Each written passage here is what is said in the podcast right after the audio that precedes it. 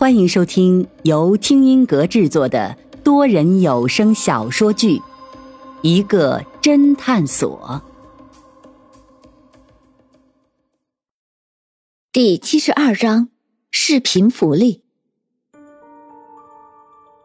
市刑警队一接到云峰的报警，马上紧急召开会议。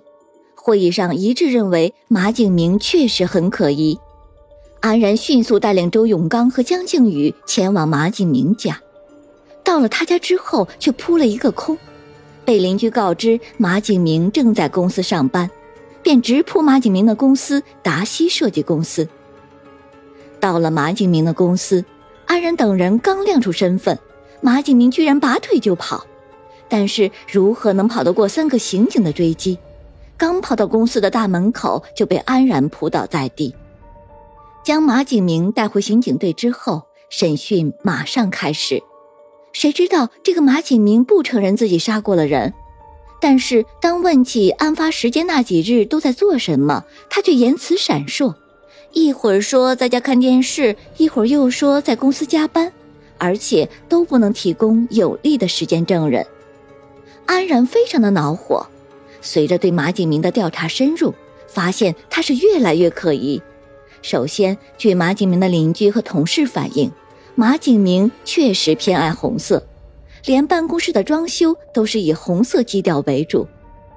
紧接着，警方也了解到马景明的老婆也确实出轨了，只不过二人现在都出轨，也不知道谁先谁后。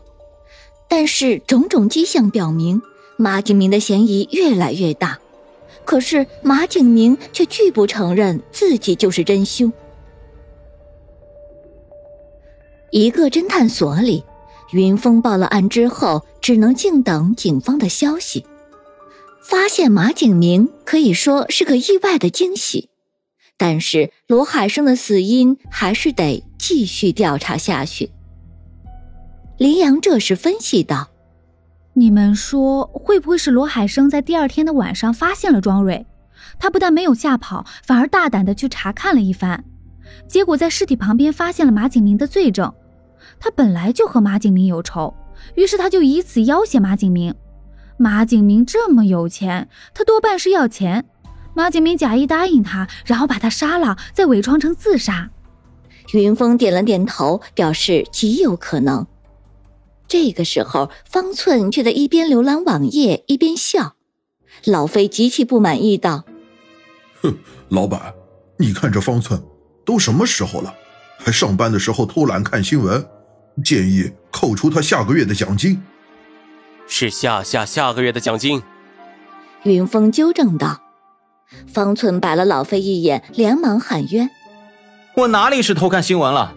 我这不是从陈瑶那里要到了罗海生的微博号吗？”我正在看他的微博，我这可是在查案呀。哦，那有什么发现吗？什么发现都没有，反而被秀了一脸血。罗海生这个家伙居然是个微博控，每天至少发十来条微博，而且一直在微博上撒狗粮，全都是和陈瑶的合影，还配上文字。你看，比如这个，拍的是陈瑶睡着的照片，他配上的文字是：“女神工作好辛苦，竟然睡着了，一定要多注意休息呀！”妈的！感觉好恶心！哎，都说秀恩爱死得快，这不悲催了？老飞在一边嘀咕道：“哼，来自单身狗的诅咒。”老飞，你过分了呀！不就骗了一个女大学生吗？哼，切！你不服的话，倒是骗一个给我看看。云峰这时扫了一眼方寸的电脑界面，突然脑中一道闪电划过，他马上来到电脑旁边，滚动鼠标齿轮。微博画面顿时滚动起来，一张张陈瑶的照片也跟着滚动。云峰越看越是心惊，他马上再回到顶部，突然又是一惊，情不自禁的咦了一声，嘴里面喃喃的说道：“咦，不对呀，哪里不对？”云峰不理方寸，突然想到什么，情绪激动：“快把你那天弄到的两个摄像头的录像给我看看。”方寸知道老板云峰的脾气，他没有百分之百的把握，是不会把心中的怀疑说出来的。当下马上把录像调了出来，开始播放。这个录像，方寸当天不知道看了多少遍了，差点看到吐。现在又放，方寸都有点恶心的感觉。云峰却盯着录像，认认真真的连看了三遍，口中喃喃自语道：“原来如此。”随即，他突然跳了起来，对其他人说道：“我要去趟警局，你们在这里等我消息。”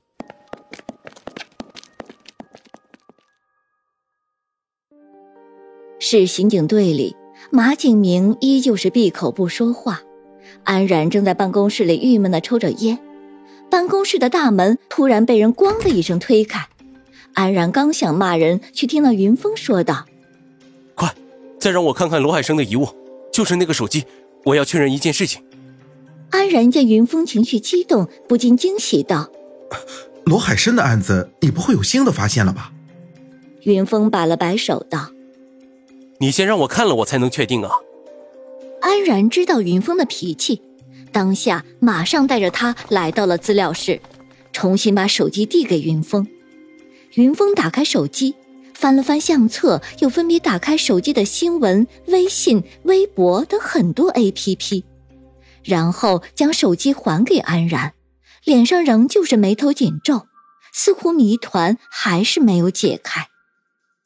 安然关心的问道：“怎么样了？你发现什么了？需要再报警吗？”云峰却转身出了资料室，边走边说道：“等我有了证据再跟你说。”云峰回到一个侦探所之后，方寸关切的问道：“怎么样了？”云峰耸了耸肩：“有点发现，但是不但没有解决案子，反而让案子更加复杂了。”这时，许真真却说道：“老板，还有老飞，你们两个现在可成名人了。”老飞一脸激动：“哦，是不是我和老板那天见义勇为救罗大爷的事情被报道了？”“嗯，是被报道了，但是不是见义勇为。”“哦，让我看看。”老飞迫不及待的凑到许真真的面前。只见新闻标题上面写着：“儿子不孝，逼六旬老人当众跳湖自尽。”新闻大致内容就是一个老人在月湖公园跳湖，起因竟是自己的两个儿子不孝顺，都不愿意赡养老人，最后老人走投无路，只得跳湖。好在两个儿子及时赶到，救下老人，但是两个儿子不但不接受热心群众的指责，反而态度嚣张。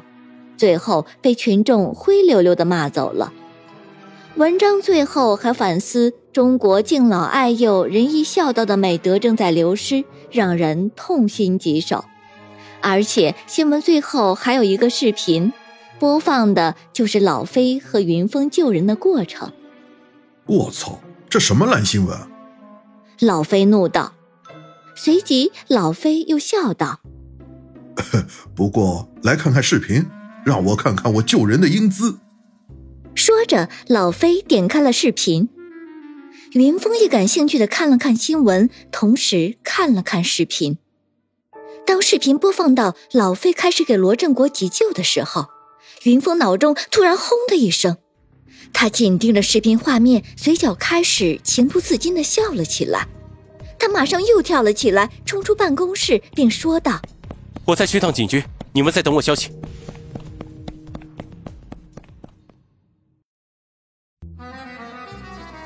听众朋友，本集已播讲完毕，欢迎订阅收听，下集精彩继续。